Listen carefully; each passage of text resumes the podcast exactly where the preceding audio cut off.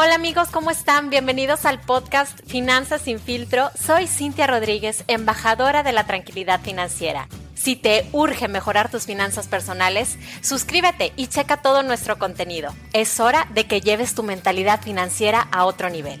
¿Estás listo? Comenzamos.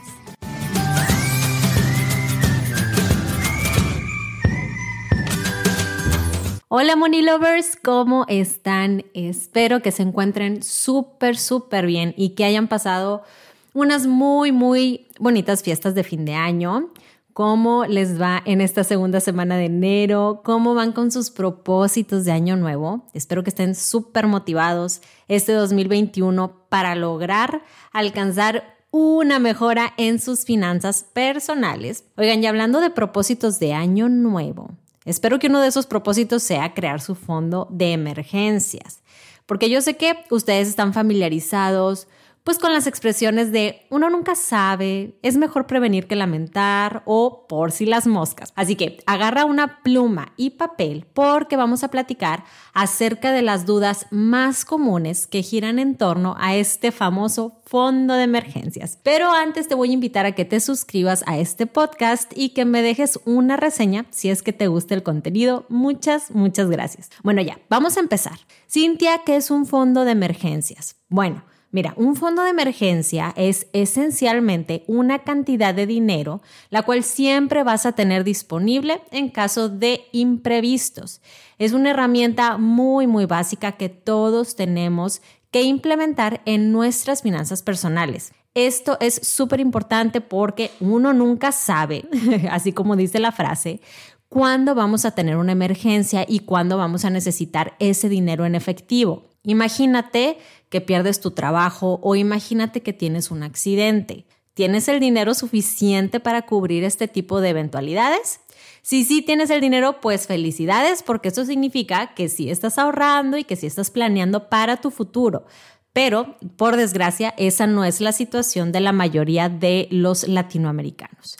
Entonces, ¿por qué debes de tener un fondo de emergencia? Bueno, porque aunque tengamos la mejor suerte del mundo, en algún momento de nuestra vida vamos a enfrentar una dificultad financiera y pues definitivamente es mejor estar preparados porque estos imprevistos suelen ocurrir cuando menos te lo esperas. Ya pasó con el coronavirus, es un imprevisto que causó mucha, mucha inestabilidad financiera en nuestro país y se podría decir que en el mundo. Ahora, los seguros son parte de los fondos de emergencia. Aunque generan un gasto, en su mayoría pues anual, vas a agradecer tener un seguro, ya sea para tu carro en caso de que te estampes por ahí, o un seguro para tu casa en caso de que te roben, y también un seguro de gastos médicos en caso de un accidente o de una enfermedad.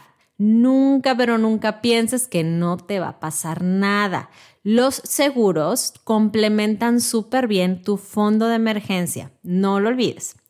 Y para tener una estrategia financiera realmente sólida, es muy, muy necesario que tengas dinero ahorrado en tu cuenta para estos casos de emergencia y para cubrir esos imprevistos que normalmente hacen que muchas personas caigan en deudas o que pidan dinero prestado, que utilicen las tarjetas de crédito, etcétera, ¿no? Entonces, un fondo de emergencia lo que va a hacer es ayudarte a continuar con tu vida sin afectar tus finanzas. Ahora, ¿cuánto debería de ahorrar para mi fondo de emergencias? Bueno, lo más óptimo es que tengas de seis meses a un año de tus gastos de supervivencia, o sea, tus gastos fijos, que son típicamente esos gastos que son necesidades absolutas, por ejemplo, seguros, colegiaturas, deudas, rentas, servicios, alimentos. Comer afuera, ropa nueva, vacaciones y esos otros gastos son gastos variables y no los vas a incluir en el cálculo de tu fondo de emergencia, ¿ok? Por eso es muy importante que hagas un presupuesto. Si no tienes un presupuesto y quieres saber cómo se hace, pues eh, puedes escuchar el episodio de presupuesto para novatos que también está en este podcast. Ya dependiendo de la seguridad de tu trabajo, de tu situación familiar y de tus ingresos, la cantidad que deberás ahorrar va a empezar a variar. Trata de asignar un porcentaje fijo de ahorro para cumplir con la meta en al menos un año. ¿Sí? Te voy a dar un ejemplo de cómo crear tu fondo de emergencias.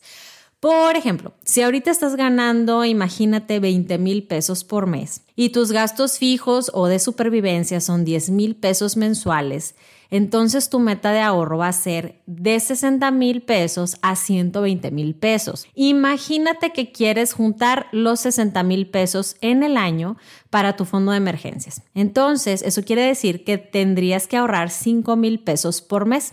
Eso es un 25% de tu sueldo. Y yo sé que para muchos puede sonar como demasiado dinero, pero claro que esta meta debe de ser tu prioridad de ahorro, porque sin esta meta, tus finanzas están realmente en peligro.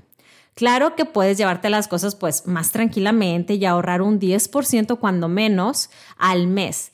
Y eso quiere decir que tendrías tu fondo de emergencias en, no sé, aproximadamente dos años y medio. La idea es tratar de cumplir esta meta de ahorro rápidamente para que estés tranquilo financieramente y para que puedas cumplir con otras metas de ahorro que ya sean más a largo plazo.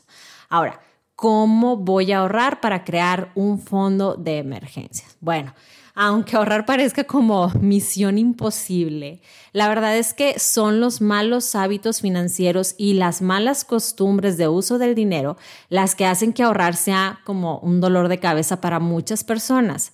Yo sé que desafortunadamente nuestra sociedad pues incentiva el gasto y no el gasto enfocado a la prevención o a la inversión, sino al derroche de dinero en cosas que pues simplemente no necesitas y lo sabes. Así que número uno, debes de tener bien, bien claro tu objetivo de ahorro. Tienes que saber por qué es muy, muy importante el fondo de emergencias. Y una vez que ya te quede claro por qué realmente lo necesitas, tienes que saber cuánto necesitas en este fondo. Ese es el primer paso. El segundo paso es saber en cuánto tiempo quieres cumplir tu meta de ahorro. El tercer paso es cuánto dinero vas a ahorrar mensual para poder cumplir esta meta a tiempo. Y el último punto es en dónde vas a guardar ese dinero. Este último punto lo vamos a desmenuzar un poquito más porque es muy importante. ¿En dónde ahorro mi fondo de emergencia? Bueno, es bien sabido que nuestros ahorros en la cuenta de nómina no nos dan ningún tipo de rendimiento e incluso perdemos la inflación año con año. Sin embargo, es muy necesario cuando hablamos de imprevistos tener liquidez de dinero. Así que por eso muchas personas optan por tener el dinero en la cuenta bancaria, pero no es la mejor opción.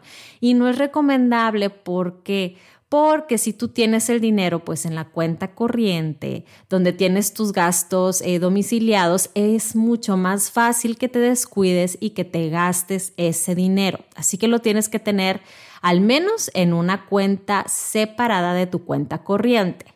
Ahora, una mejor opción sería invertir en Bondía, que es un fondo que invierte en deuda gubernamental que te genera un pequeño rendimiento tipo 7 a 28 días, pero acá tienes liquidez diaria. Otra opción también es invertir en CETES, que son los certificados de tesorería, pero aquí sí tu dinero debe de cumplir un plazo de tiempo en la inversión, que en este caso el plazo menor es de 28 días.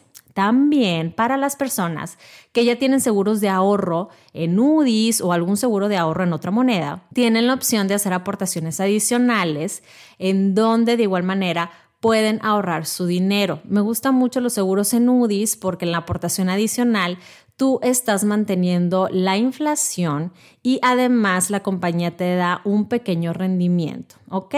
Y el plazo mínimo de guardar el dinero ahí es de 30 días. Y pues bueno, ya dicho esto, yo creo que eso es todo por hoy. Recuerda que si tú planeas y anticipas, vas a poder salir de cualquier problema económico. No olvides que el ahorro es una herramienta súper indispensable en tu vida y es la clave para evitar preocupaciones futuras. Muchísimas gracias por haberme acompañado. Si tienes alguna duda o me quieres hacer algún comentario, sigue mi cuenta de Instagram, Finanzas sin filtro, y mándame un mensajito directo. Si te gustó este episodio, pues ayúdame por favor a compartirlo en tus redes sociales. Les mando un fuerte, fuerte abrazo y hasta la próxima.